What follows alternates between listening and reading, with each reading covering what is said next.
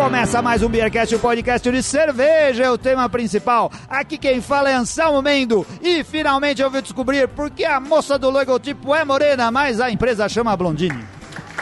Aqui é o Bronson e loiras geladas, vem me consolar. Eu sou Felipe Silva, eu sou jovem demais pra pegar essa referência do Bronson.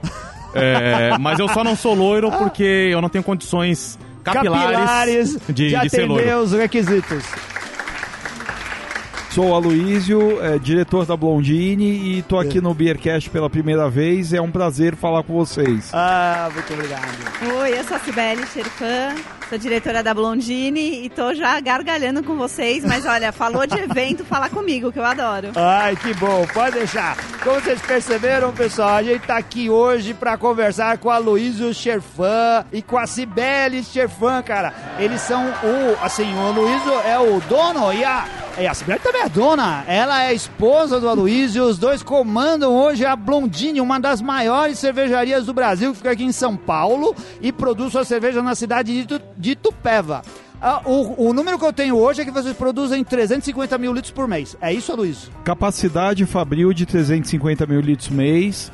É, hoje a produção real de Blondine, contando todos os rótulos, a gente não faz mais terceirização, tá na faixa de 100, cento e poucos mil litros mês. Então a gente ainda tem uma capacidade de expansão aí, ou seja, Grande. bebam muita Blondine para ajudar a gente a expandir a capacidade. Legal, bebam Blondine, porque a gente precisa de cervejarias assim do tamanho da Blondine para atender a nossa expectativa dos estilos que faltam no mercado, certo, Tá Felipe? certo. É o que a gente sempre fala no programa. Olha só, hoje a gente vai ter Blondine um papo que tem uma legal. das únicas Dortmunder. Aí, tá vendo? Premiada. Estilos que É, faltam. uma das únicas Dortmunder que a Bad gente acha em São Muse, vai Paulo. de cabeça. É. que foi uma das primeiras cervejas de Foi a- vocês, a, certo? segunda. Foi a, segunda, foi a segunda Que cerveja. começou como uma Pilsen.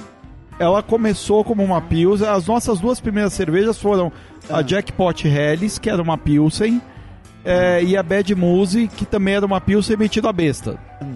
Aí o que, que nós fizemos? A gente transformou a Jackpot numa Helles, Hum. é, que ganha prêmios consecutivos aí em Blumenau. E, e a Bad Muse a gente transformou ela numa Dortmunder Export, Hum. que foi a fase da Blondine é, que saiu daquela fase de é, de hobby ou de realmente encarar o mercado e nós começamos a enquadrar todos os rótulos dentro do Brewers Association Legal. é, para começar a competir em concurso e ter o, o que a moçada sempre espera, que é uma medalhinha aqui, uma ali. Legal. A gente, ah, assim, ah, agradece muito a presença de vocês. Estamos hoje aonde, Bronson? Estamos aqui no Bar da Lagunitas, É. que no momento que nós estivermos veiculando esse programa, provavelmente já terá sido desativado, porque é um bar temporário, Extinto. extinto, né? Estamos aqui com o convite da Renata, da, da Sharp 42, que é a empresa Ah. de, de agência que presta serviços para para Heineken como um todo, né? E realmente agradecemos muito a- o convite e pela receptividade aqui, recepção de todo mundo aqui. Foi muito bem atendidos. Legal. Hoje num dia onde tudo deu errado, certo, Felipe? Não, hoje ho- eu estou encharcado, né? A gente conseguiu aqui um lugar na loja, estou encharcado, porque eu tinha a opção, ou eu me molhava ou a Amora. Ah, é, Né? a Só que Mora ela tá aqui, a banho Mora hoje. Eu tá aqui também, com a gente. né? Você tomou mas banho eu hoje? tomei banho hoje, mas é, o meu banho é mais barato que o dela, né? Então, É optamos verdade, eu ficar, banho de cachorro. eu, eu ficar molhado. A gente deu um azar danado, porque não é nada comum nessa época do ano chover em São Paulo à noite, uma garoa. São Paulo é a terra da garoa, onde nunca garoa.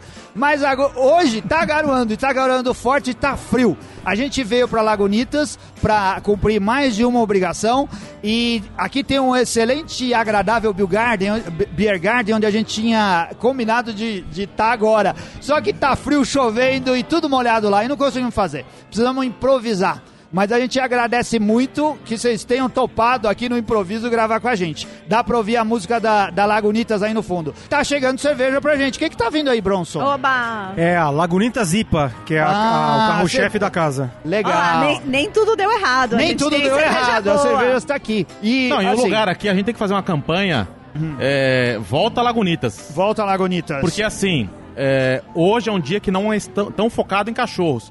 Mas durante o final de semana, é, eles bloqueiam as saídas e a ideia é que você deixe seu cachorro solto. Vamos brindar! É, vamos brindar!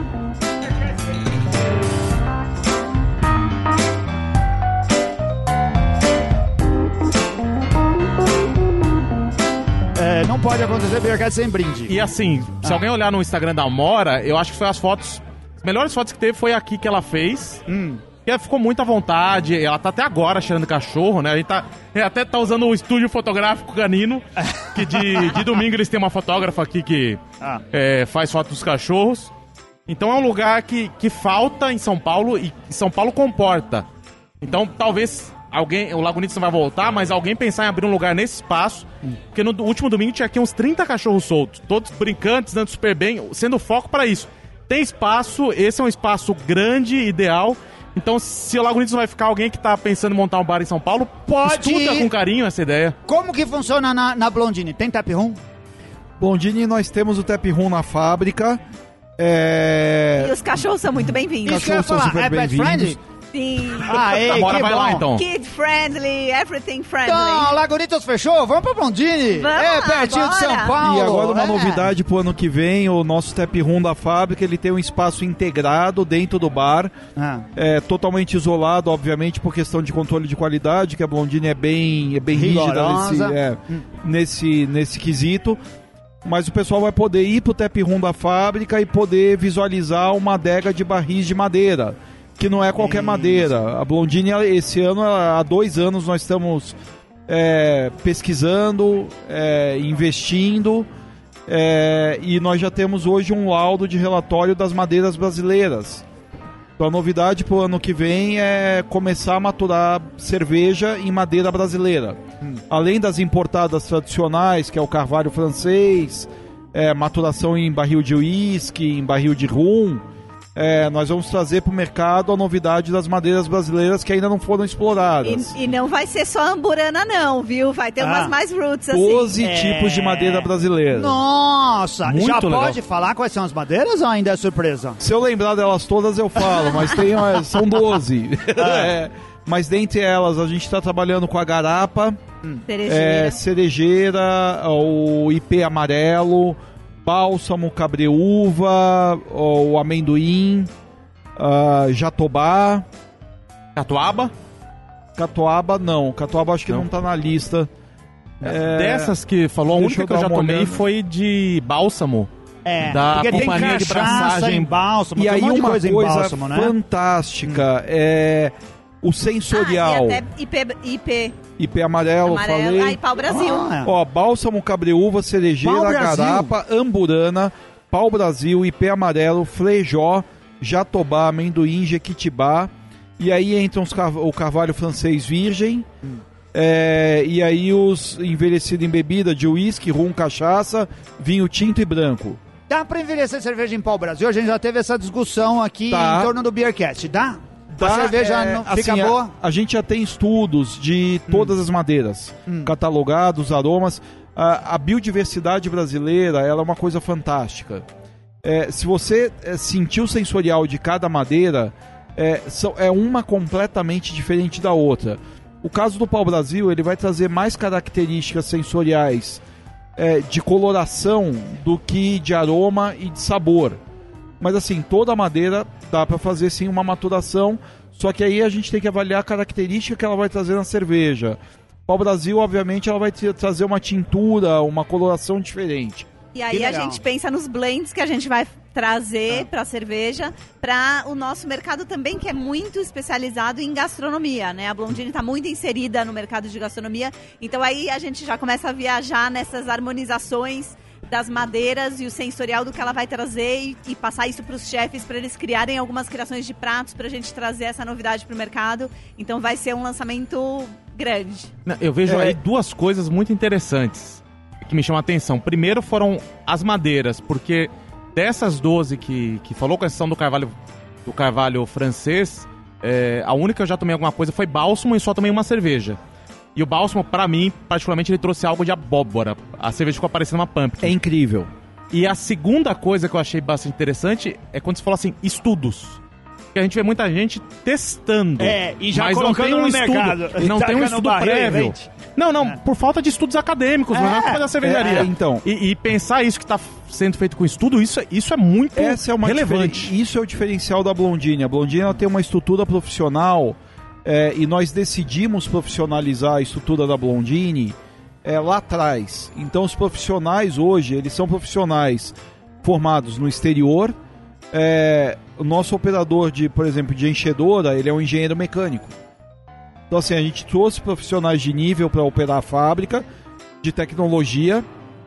E aí quando você fala de estudo, é, eu não posso afirmar isso porque eu não tenho certeza, mas a Blondine ela deve ser a primeira do Brasil a fazer uma adega de barris de madeira climatizada com umidade controlada. O que eu vejo muito por aí é barril de madeira na fábrica. Mas eu não vejo uma, um, um ambiente separado, É- é um com temperatura controlada, com umidade controlada, é, propício para maturação de madeira. É, e a gente não pode comparar o Brasil, que é um país tropical, com a Europa, por exemplo, os Estados O Unidos. país já é climatizado, né? Exato, exato. Que aí leva para outra discussão da cadeia refrigerada de produtos não pasteurizados, que é outra discussão. Mas assim, o Brasil ele tem características únicas é, é, e, e a gente pode ter sucesso no Brasil. E madeira sempre vai ser um campo desconhecido. Cada madeira é uma madeira. É, o que, que nós temos que fazer é, como uma, uma empresa profissionalizada de responsabilidade com o produto é minimizar ao máximo o risco é, dos estudos ou, ou da produção. Então, nesse caso, é, a gente já tem boas práticas de grandes cervejarias que contribuíram com a gente para o lançamento desse projeto, é, de asepsia do barril, como funcionar, como também você controlar uma temperatura, uma umidade é, e fazer estudos de características para dar o best match. Que é, bom, agora a gente está na, na fase de qual receita colocar em qual barril, que também é uma, é uma decisão importante. E quando que a gente vai ter essas cervejas no mercado? Quando a gente vai começar a conseguir provar? É imprevisível o lançamento, porque é, a gente não tem ainda é, experiência de quanto tempo de maturação é o tempo ideal. Tá. Mas a gente já Pode, pode, surpreender pode- aí, você Exatamente. mudar a estratégia. A gente vai começar a encher os barris a partir de final de janeiro, começo de fevereiro. Ah. Essa é a previsão. E daí, cada mês contando, a gente pode ter uma boa surpresa. Legal, tô curioso, curiosíssimo pra conhecer.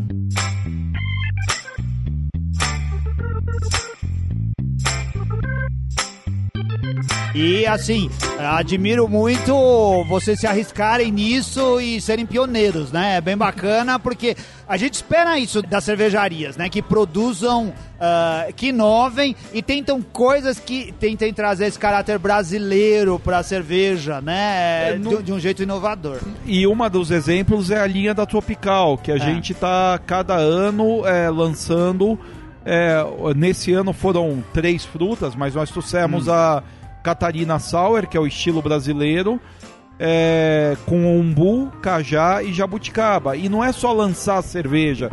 Quando a Blondine fala que ela é uma, é, ela é uma indústria que ela fomenta o mercado de cerveja artesanal, que assim a gente tem que definir o que é fomentação primeiro. é, e a gente acredita muito que fomentar o mercado de cerveja artesanal, primeiro, é fazer o produto correto. É um produto com altíssima qualidade, num preço justo e que o consumidor tenha acessibilidade a ele. Por exemplo, a gente investiu bastante nessa linha da Tropical na rede Pão de Açúcar. Então hoje é uma das principais redes do Brasil, é, praticamente no Brasil inteiro e de fácil acesso do consumidor. E foi uma rede que topou estar com a gente para lançamento da Catarina Sauer. A gente provavelmente começou a conhecer aqui em São Paulo, todos nós aqui do Bearcast, a Blondine por causa do Pão de Açúcar. A gente lá encontrava... Não, não só por causa do... bar- Aqui a Sibeli tá balançando a cabeça aqui pra mim. Não, não é, assim. olha lá, há muito Não é tempo assim. a gente tá nos bares cervejeiros. Não, tá nos bares cervejeiros também. Mas chegou pra todas as. Porque é a cerveja que a gente podia dizer pro cara que frequenta bar cervejeiro: experimenta essa cerveja aqui que é boa. E a gente tomava lá no Tepe cervejas num monte de bares. Claro. Mas pras pessoas do modo geral, quando a gente falava da Blondine, a gente falava assim: vai lá no Pão de Açúcar que tem. A gente comprava no Pão de Açúcar pra levar no. A cerveja que a gente levou no programa, a gente comprou no Pão de Não, Açúcar. mas E certeza, esse eu tipo de concordo coisa. que a chave da, da cerveja artesanal é a distribuição. Sim. Porque não adianta você fazer e tomar em casa ou distribuir só na sua É. região. Hoje a distribuição é, tem que ser muito ativa. E assim, né? A gente tá falando de. de falou agora há pouco de política de preço. É, no Pão de Açúcar você não vai achar lata de 50 reais. Eu já tô falando de 50 reais porque, assim, Até pode achar. a data de divulgação desse programa você já, já virou o ano, né? É, 2020. E aí Estamos o já em dólar subiu, 2020. o lúpulo subiu, então lata de 50 reais. Ah. É, o Pão de Açúcar não vai vender isso. né? É, mas o Agora, o que você é- vai achar, é, é- é, até falar, a democratização da cerveja artesanal tá nisso. É, e, e o que acontece? A gente tem uma briga interna muito grande para dar acessibilidade aos nossos produtos. É, o mercado não vai ser fomentado com lata de 50 reais, esquece. Vai ser um produto de experimentação. O grande fomento da cerveja artesanal é fazer o consumidor é, transformar a cerveja artesanal, que até então era um objeto de desejo, na sua cerveja do dia a dia. Esse é o grande desafio. É, e o grande investimento ele está realmente nesse, nesse ponto, nesse turnkey. Hoje, a- por exemplo, a Blondine tem as Sparklings nas grandes redes. Um produto de 330 ml que na gôndola ele tá 27, 28 reais. É, então assim você fala e vende bem, vende, vende bem.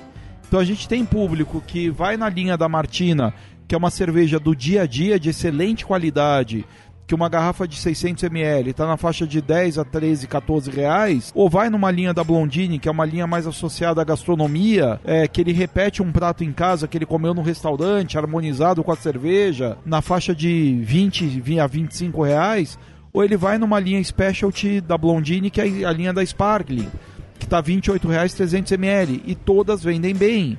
É, então hoje é, a gente investiu muito em 2019 em rede de supermercado, como também em bares cervejeiros com a Blondine Trends, que agora em 2020 ele vem com mais força. É, mas hoje a Blondine ela tá no Pão de Açúcar, Carrefour, Sans Club, é, Walmart, Rede Big, Savenago, e, é, Empório de São Paulo, Zafari, ou seja, todas as redes de varejo do Brasil.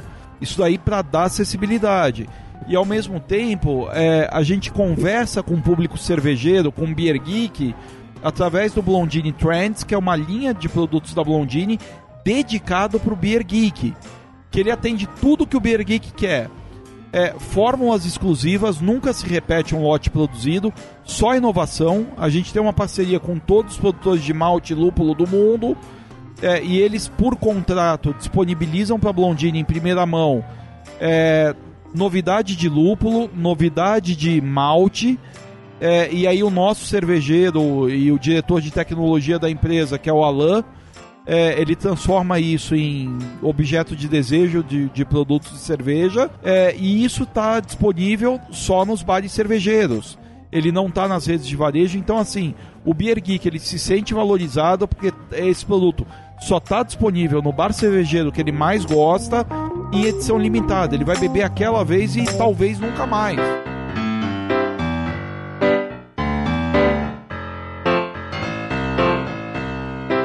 O, o Aloysio trouxe aqui pra gente seis garrafas de cerveja. Que excepcionalmente hoje a gente geralmente bebe as cervejas que o pessoal traz. Eles trouxeram as blondines aqui pra gente da linha Tropical e também da Sparkling.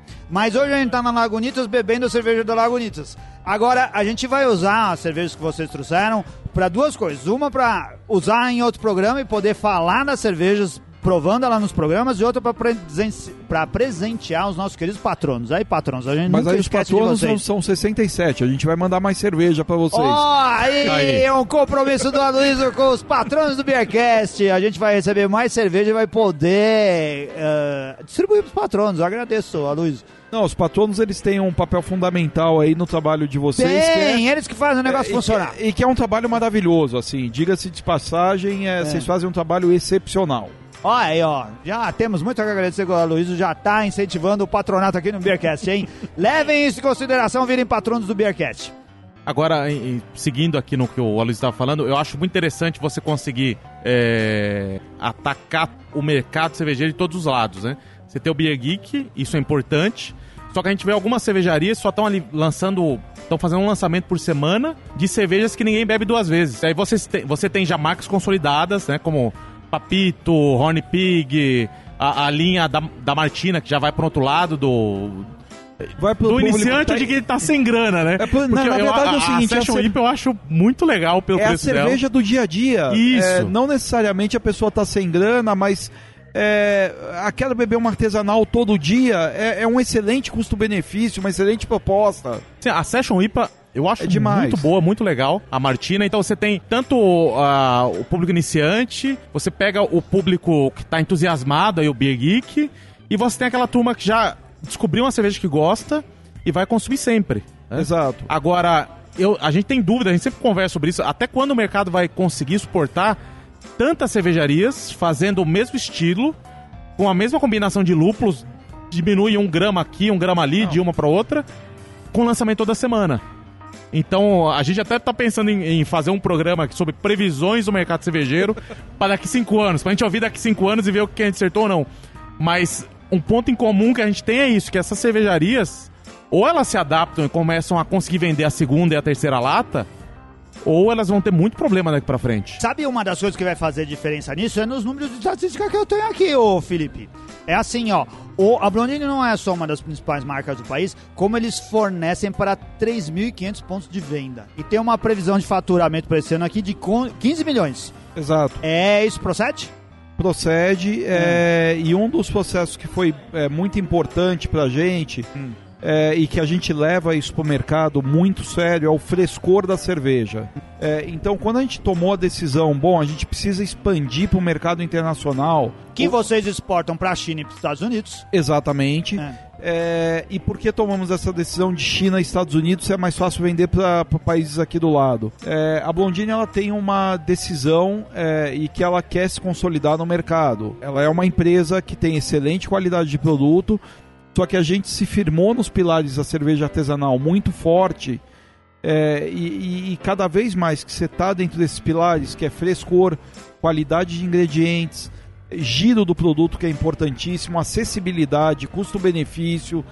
é, você começa a entrar numa roda é, maravilhosa, que você consegue cada vez mais fortalecer esses pilares. Então, por exemplo, hoje quando a gente exporta para a China, para os Estados Unidos, Estados Unidos muito forte a linha Blondine, China muito forte a linha Martina, é, a gente produz muito mais daqueles mesmos rótulos.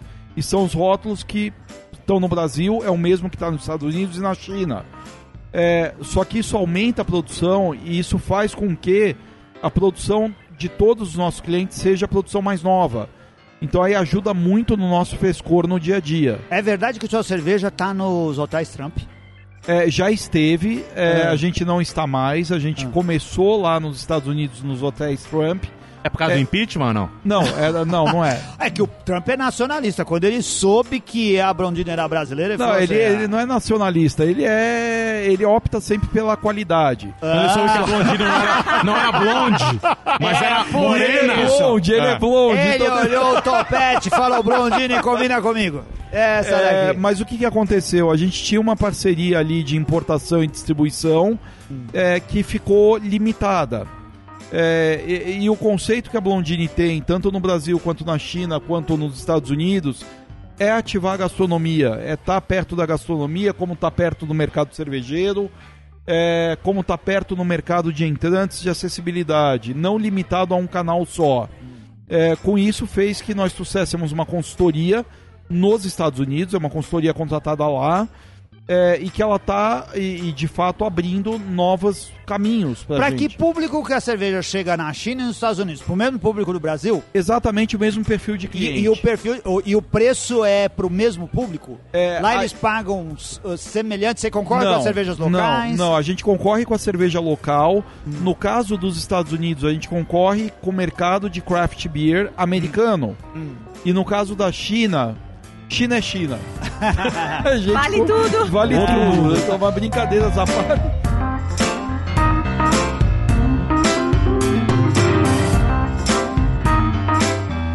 Vamos, vamos aqui retroceder um pouco pra você contar essa história de estudar na China. Porque o Aloysio é um cara que não era do mercado cervejeiro, claro, como quase ninguém que tá no mercado cervejeiro Claro. hoje era antes. Você trabalhava na BASF, você Isso. saiu da BASF, uma empresa alemã, e falou o que eu li a respeito, é verdade? falou, vou pegar minha indenização aqui e vou entrar no mercado cervejeiro. Em euro. Foi estudar em euro, foi estudar no ICB, foi. Traba você trabalhou na Skin Carioca? Trabalhei você- na Skin Carioca. Na É. verdade, eu, eu trabalhei na BASF é, muito tempo, é, muito frequente na Alemanha. É, e foi aonde eu tive, sem saber, o primeiro contato com a cerveja artesanal. Tô falando coisa aqui quando eu tinha cabelo preto. Você ia pra Alemanha a trabalho e lá você bebia a e aí cerveja eu ficava final de semana lá, porque eu era muito envolvido nos projetos globais da empresa. Ah. É, e aí eu ia no festival das cidades pequenas alemãs. E aí você bebia a cerveja do cervejeiro local. Hum. Era o cervejeiro da cidade. É, e era cerveja de fato artesanal. Ele fazia em casa e era uma cerveja com padrão alemão de qualidade, excelente. E aí, dali, eu passei a me interessar pelo mercado de cerveja. Eu bebia vinho, eu fui Ah. treinado para beber vinho. Era O executivo de beber vinho. É, qual, qual a sua ascendência? Era é árabe, árabe. Ah, eu, eu imaginei pelo seu Gosto da lodinha, Ah, Mas mesmo assim, você foi lá pra Alemanha, você fala alemão falo. fluentemente, provavelmente. Perdi um pouco, mas fluente. É, e aí eu tive meu primeiro contato com a cerveja artesanal. É, e aí teve o convite do grupo Skin Cariol na época para eu ir para o grupo de profissionalização da empresa. É, e era a mesma época, o mesmo momento de aquisições das artesanais. Então eu participei da aquisição da Baden-Baden, da Eisenbach, da Você estava nesse processo, na parte no processo. administrativa desse processo. na área de operações, supply Sim. chain. É, e aí eu me apaixonei de vez por bens de consumo. É, entrei de cabeça, é um mercado apaixonante. É, e dali eu saí para o Grupo Estado. É, apesar de eu amar a empresa, o grupo, os profissionais, é, eu não senti o mesmo apio que eu tinha pelo mercado de bens de consumo. O Grupo Estado de Comunicação, Estadão, Jornal comunicação. Estadão. Uma empresa maravilhosa, é, mas o produto em si é, eu não me adaptei tanto quanto o bens de consumo. É. é muito mais legal beber cerveja do que Do ler que- jornal, né? Exato, exato. Ler jornal é muito importante, mas ler- beber cerveja às vezes é A mais cerveja dá mais relaxante. prazer que ler jornal. Totalmente. É. E aí veio a ideia de montar a Blondine. É, E aí já casado com a Cibele, que é uma parceira de É. vida, é, tá junto comigo desde essa Desde empreitada. começo. Todas as dificuldades, porque montar uma cervejaria não é fácil. Ainda e mais ter no Brasil. sucesso não é É, fácil, é mais difícil ainda. É, mas é uma pessoa, além da competência profissional, super Ah. companheira.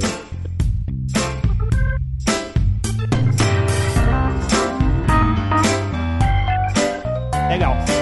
Sibeli, ela tem assim, uma coisa que a gente sempre comenta aqui no Beercast, é que a gente nota no Brasil, o quanto que as, imp- as empresas ah, ligadas à cerveja, as cervejarias do modo geral, não têm departamentos de marketing estruturados. Não tem um profissional de marketing, eles terceirizam, ou tem um dono que faz tudo, ou tem duas, três pessoas lá que tentam abraçar o mundo.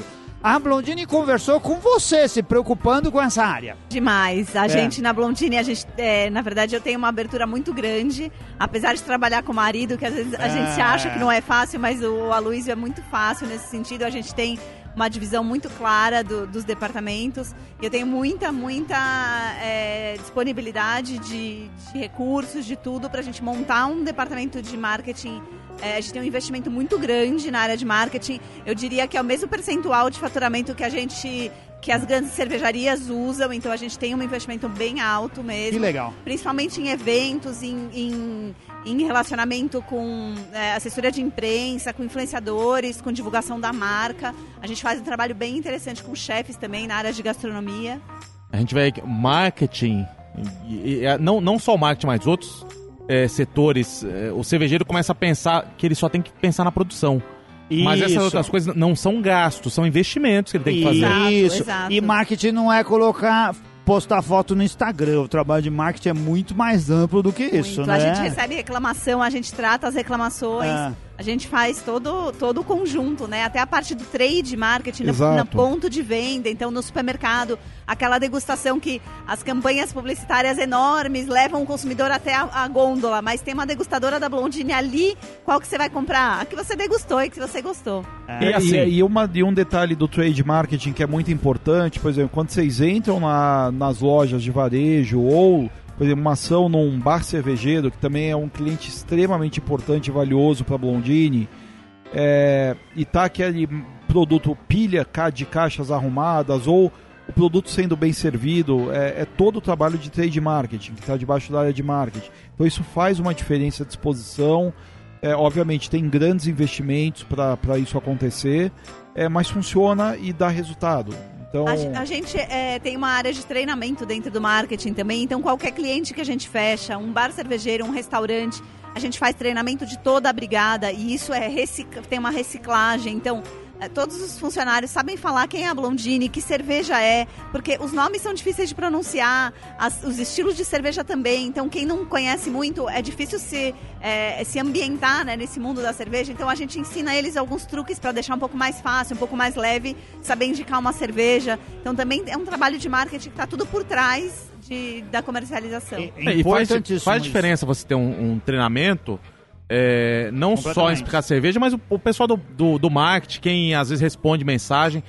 Porque tem um patrono nosso, um, um- um famoso patrono, Ah. que sem querer ele já começou a demonstrar como muitas cervejarias são despreparadas para receber críticas, né? Que é o Charles, Sim. o sommelier da depressão. Quantas vezes ele já não apresentou é, alguma falha de algum bar, alguma falha de alguma cervejaria e recebeu como resposta gente atuando super mal. A gente já, já- eu já cheguei a ver ele marcar uma cervejaria que mar- a cervejaria ela ela marcou no rótulo é, armazenar horizontalmente. E a, a cervejaria no post dele falou assim: é, realmente a gente errou, a gente mudou no outro lote. Mas aí eles começaram a responder pra, pra pessoa e assim: pô, vocês tinham que ter recolhido o que tava mal orientado. E aí a, a resposta da cervejaria no Facebook pra, pra cliente era assim: você tem uma cervejaria? Quando você tiver uma cervejaria, você me corrige. Uau! Então, Publicamente, que maravilhoso. Agora, é porque, porque mexeu, porque quem cuida, quem cuida do relacionamento da pessoa cervejaria técnica. é o próprio dono. E é uma pessoa técnica, talvez. É, É, é, o próprio dono cuidando, ele se sensibilidade, doeu. né? Agora, se, se ele tem um pessoal de marketing Treinado. treinado pra isso, Claro. jamais vai se doer desse jeito. Claro. É, E Jamais. muitas vezes, por exemplo, ah, talvez armazenar a cerveja horizontalmente, é, ele pode ter pego, assim, o que eu faria? Mandaria minha cerveja para o meu laboratório interno, estruturado, faz as análises, bom, a cerveja está em qualidade, ok, responde que a cerveja está com qualidade apesar do erro de armazenagem. É, ou não está com qualidade, é, isso é a primeira preocupação é da cervejaria em tirar do mercado. A imagem dela vale mais do que um lote de produto, entendeu? É, sem dúvida. E qual que é a cerveja mais emblemática que vocês já fizeram? A, A do Horny? Pig, com certeza. Horny Pig. A Horny Pig? É, com É certeza. verdade. Por que um nome Várias ótimo. Eu quero saber por ela. que esse nome Horny Pig. O- De onde que veio a ideia? Vocês Olha, viram um... Não foi de uma noite de amor. Só que não, hein? Olha, dá É. controvérsias nesse caso. A Horny Pig, ela foi, a- se não me engano, a primeira Session IPA do Brasil. Foi a primeira Session IPA, se não vou ser criticado aqui, tem que falar IPA. Primeira Session IPA do Brasil. É... A Rony Pig já esteve no Beercast, viu? Ela participou do programa 118, um que a gente gravou com o Leandro Oliveira. E ela foi tema do programa, como outras cervejas de vocês também já foram. Maravilhosa. Fala um pouco da Horny Então, Pig. a Horny Pig, na verdade, foi uma, uma receita que a gente desenvolveu em 2015. é, faz já cinco anos. E, e quando a gente provou ela, na verdade, o nome veio depois que a gente provou a cerveja. E a gente tava com aquela história, vamos criar um nome. Isso é- ta- tava na minha área e eu tava super pressionada para desenvolver um nome, porque era meio rápido, na verdade. Naquela época, a gente tinha que, que. O mapa demorava bastante, na verdade, a regulamentação, né? O Ministério da Agricultura. Hoje já é muito mais rápido, a gente tem uma informatização mais, mais Online. ágil. Mas na época era muito demorado, então a gente tinha que correr para colocar isso no mapa.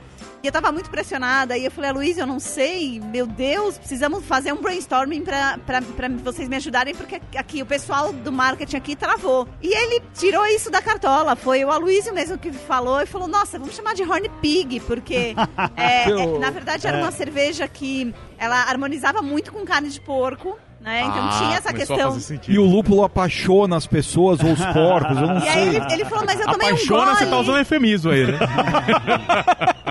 Tomei um gole, nossa, essa cerveja não dá pra parar, eu não consigo parar, é muito apaixonante e tal. E aí veio esse nome nele. E a gente falou, poxa, é uma coisa bem americana, é, é uma sátira e tudo. E tem novidades pro ano que vem a Horny Pig no rótulo e tal. Vai dar uma. A gente vai dar uma mexidinha aí, mas. É, na verdade, aquele é petróleo que vocês veem em cima dos porquinhos era pra ser tipo o lúpulo. Aí eu falei, pô, joga os lúpulos em cima do porquinho, aí veio um, sei lá, um, parece uma mancha de petróleo lá, mas funcionou. A Horny Pig, ela é uma. É carro-chefe, né? é- é- tem produto que vende mais que ela, mas ela é um dos top Não, em sellers. cerveja ela é top É, seller. em cerveja ela é um top seller. É, ela entrega muito em explosão de aroma. Ela tem um corpo leve também, que pro clima do Brasil é, é esse- essencial. é, e ao mesmo tempo o rótulo ele é querido pelas pessoas. Então ficou um produto ali perfeito, um conjunto. E a Papito? Vocês têm contato com o Supla? Muito, Como é que é? um, nossa, ele é um parceiro super, super querido. Que é- ia ser legal gravar um programa com o Supla, hein? Ia ser ótimo. Vocês têm como Vamos fazer marcar. o meio de campo com a gente? A gente. Claro, vamos marcar, Olha! ligo agora pra ele. Ó, liga agora então. Ah, liga aí, vamos interromper Vamos, o gra- programa. vamos gravar a ligação. Va- É, vamos interromper o programa. Não, a gente queria muito gravar com ele. Vamos, vamos Ah, legal, ótimo. Maravilhoso. Vamos agendar isso. O Supla ele foi uma parceria muito bacana. Eu quero um programa com o Supla e com o pai dele. É, não, e ele é. Aí eu já não garanto. Mas ele, como pessoa, como parceiro, é excepcional. Uma pessoa maravilhosa, com um coração maravilhoso. É excepcional, assim. A cerveja dele ainda elogios. tá vendendo bem? A cerveja dele a gente teve o ciclo de vendas é, e aí agora pelas redes também tá, era o principal canal era a rede de varejo e as redes elas reduziram um pouco o número de cadastro. Então o que, que nós fizemos? É, a gente deu um stand-by na produção da Papito, é porque frescor é um dos pilares importantes da Blondine, então a gente só tem rótulos em linha que tem um giro mínimo de frescor que a gente acha aceitável. É, mas a gente está conversando para novos projetos aí no futuro. Ele já tem ideia de uma nova cerveja. É, ele já tem ideia de uma nova Ah, cerveja. estamos esperando o Papito pra vir conversar com a gente.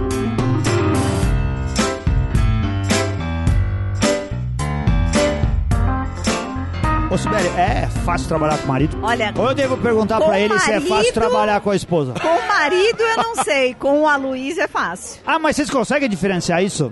Dá pra ir pro Não. trabalho sem eh, esquecendo os Nunca, programas mas de ele, casa? ele, é um, ele é um profissional excelente que dá espaço pra trabalhar. Ah. E, e assim, na verdade, cerveja artesanal é uma coisa apaixonante, né? Então a gente respira isso, a gente em casa tá vivendo isso, a gente viaja, vai conhecer cervejaria.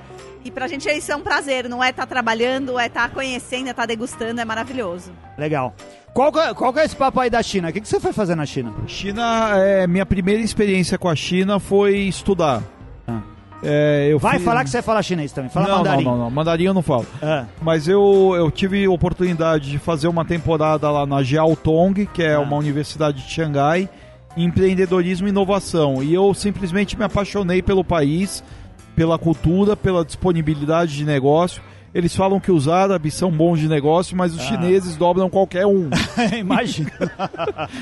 E, e aí o potencial de consumo, é, e aí entrando um pouco no detalhe da cerveja, é impressionante. A China é o primeiro país do mundo é, produtor de cerveja e consumidor de cerveja. Então, é, ali já acendeu os olhos, obviamente não na época que eu fui estudar, que eu ainda não tinha é, a Blondine, mas... é, e aí depois, obviamente, vem pra, pra mente, mas a gente precisa estar nesse mercado. E segundo o mercado, os Estados Unidos, que ele é o segundo maior produtor e consumidor do mundo, com exatamente metade do volume da China. Nossa. Então aí vocês veem, é, e aí entra o Brasil, que é o terceiro produtor e consumidor do mundo, com metade do volume dos Estados Unidos.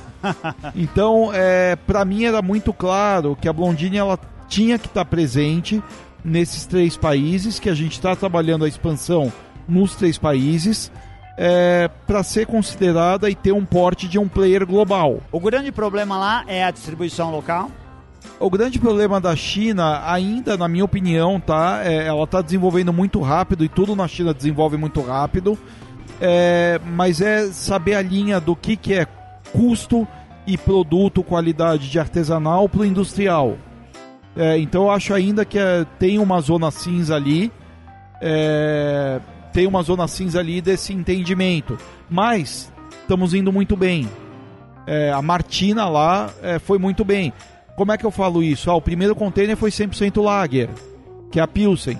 Aí a gente faz um trabalho, insiste. O segundo container já foi Lager, Pilsen, é, que é a Pilsen, a IPA e a Vitbier. Terceiro pedido era um container só de Lager, um metade IPA, metade Vitbier. Então, assim, o, ah, o chinês ele é aberto à inovação e ele é pronto para fazer negócio. Então é ali que eu vejo um potencial é, importante. Você me falou do preço dos Estados Unidos. Sim. É, a exoneração de imposto na exportação é total. Então, por incrível que pareça, a nossa cerveja chega na gôndola, competindo com as americanas, na faixa de 2 dólares a garrafa, Nossa. de 300 ml. Mas por quê? Porque a gente é exonerado da carga tributária. É mais barato que aqui. Exato. Mais barato. A pergunta. E, e o custo de cadeia é menor. De toda a cadeia. Não precisa responder se não, não puder responder. Mas falando aí, vendendo na China, vendendo nos Estados Unidos, já teve proposta de compra das grandes ou não? Dos Não. conglomerados? Não? Não, e não é a nossa preocupação no momento. Hoje a gente tem parcerias com os dois maiores grupos. A gente tem um diálogo aberto, uma parceria muito boa com eles, é, mas não é a nossa preocupação. A preocupação da Blondine hoje é continuar trazendo inovação para o mercado, fomentar o mercado de cerveja artesanal, que é um mercado que a gente tem paixão. É, na verdade, é a motivação da nossa vida. É isso que dá força para a gente todo dia. Existe, assim, nos bastidores, vamos lá agora. É, existe o clube secreto das cervejarias artesanais de porte e das grandes cervejarias. Vocês Pô, se encontram, tipo, pra jogar golfe? Se Tipo tiver coisa? esse grupo, me manda o convite que eu ainda não fui convidado. Mas não, a gente, na verdade, a Blondine ela tem um bom relacionamento com todas elas. Sim. É, a gente tem uma política de boa vizinhança com todos os players do mercado, seja grandes conglomerados, seja pequenos players. É, mas a gente também tem muito claro que a gente é uma empresa, é, a gente tem os nossos objetivos é, e a gente segue o nosso caminho também. Legal. Você, há, há pouco tempo atrás, você participou do Pequenas Empresas e Grandes Negócios. Isso. Tinha uma matéria lá. É, teve um cervejeiro caseiro, o cervejeiro caseiro não, um cervejeiro cigano, alguém que se aventurou a produzir 200 litros e sair vendendo a cerveja dele, Isso. que foi te visitar. Lá você deu alguns conselhos pra ele. É, que é assim, ele tentava vender nos bares, né? E você disse que ah, você deu como dica ah, que para o cervejeiro cigano iniciante que ele tinha que ter mais pontos de venda e oferecer a risco zero para o bar que comprou sua cerveja.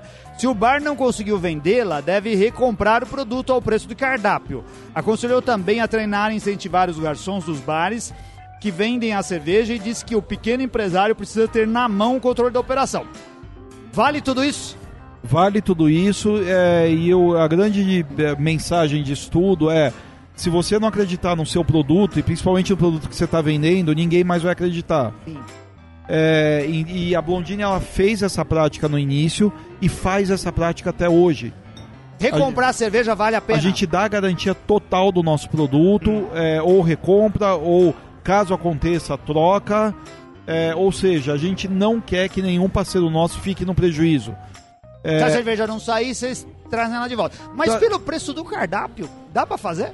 dá pra fazer porque é, a gente não teve casos desse, obviamente, no, ao longo de. A gente já tá 10 anos no mercado. Sim. Começo teve alguns casos, hoje não tem mais por causa da notoriedade de marca, qualidade de produto e aí vai. É, mas de certa forma, você está trazendo um parceiro pro teu barco. Ah. Você tem que garantir ele de alguma forma. Então, ele tem 1.100 opções de cervejaria artesanal para escolher. É, ou ele pode escolher de dois grandes conglomerados. É, então, assim, por que, que ele vai escolher você? Obviamente, você tem marca, você tem qualidade de produto, mas o grande apio é deixar ele confortável. Sim. Entendi. Muito bom.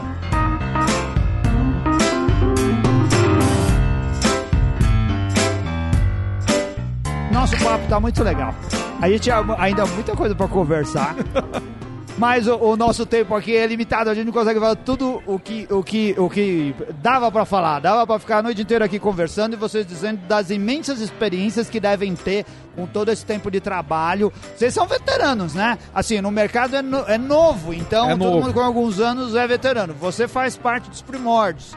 E tá lá. Os que apanharam contribuindo. Os muito. que apanharam desde o começo e continuam firmes e fortes, que são os mais importantes, né? Quem continua firme tocando o negócio. Maravilha. A gente gostaria de agradecer muito a vocês terem topado vir pra cá numa noite chuvosa e fria aqui em São Paulo, quase no começo do verão, pra vir conversar com a gente.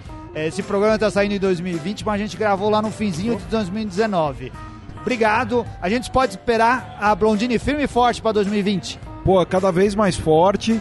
é, e vocês são parte dessas fortalezas, é, fomentando o mercado, é, dando oportunidade para a gente falar um pouquinho da nossa marca. A gente agradece muito essa oportunidade de hoje aqui. Legal. Eu tenho Temos- uma pergunta aqui antes de encerrar. Ô, Eu quero Rogerinho. saber do. eu- não, não é recadinho final ainda, não, Rogerinho. Eu quero saber do Tap Room. Que, que dias que tem, qual horário, que eu, eu vou lá com a Mora. Hoje é um projeto que a gente está abrindo um sábado por mês. é, e a partir de 2020, é, janeiro, a gente vai pegar um mês para planejamento. Mas a nossa ideia é montar a partir de fevereiro é, uma operação fixa. A gente ainda não tem um formato ideal, é, mas a ideia é montar uma operação fixa nos finais de semana.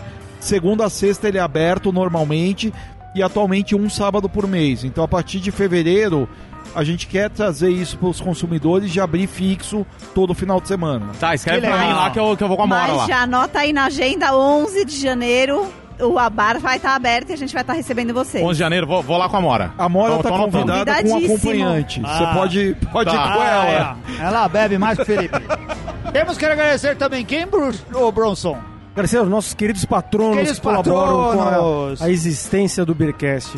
O Alex Rodrigues Nascimento, Ana Castilho, Ana Maria Castilho, o Anderson Silva, André Frank, o Bernardo Couto das Duas Cabeças, a Bruna Garcia da segunda rodada, o Charles Alves, o Charlão, o Sommelier da Depressão, a Cintia Okawa, o Cláudio Dias, o Cleiton Oliveira, o Cristiano Valim, o Edgar Garcia, o Edson Paulo Carvalho, que eu não gosto que chame assim, mas sim de viajante, viajante cervejeiro, o Eduardo Frediani, o Everton Silva, Fabrício Guzon, Felipe Zambron, Fernando, Mo- Fernando Mota, Flávio Yokude, o Gabriel Duarte, Gabriel Quinqueto, o Griban, Gibran Ferreira, Giuseppe de Gava, Glauco Inoue, Guilherme Abreu, Guilherme Wood da Madeira, o Gustavo Picelli, Gustavo Luna, o Ebre Fontão, o Henrique Silva, Hugo Santos, Ivo Alvarenga Júnior, o Jairo Neto, nosso grande sommelier, o João de Deus, João Pedro Alves, Leandro Varandas, onde, o Léo Santos, o Linus de Paoli,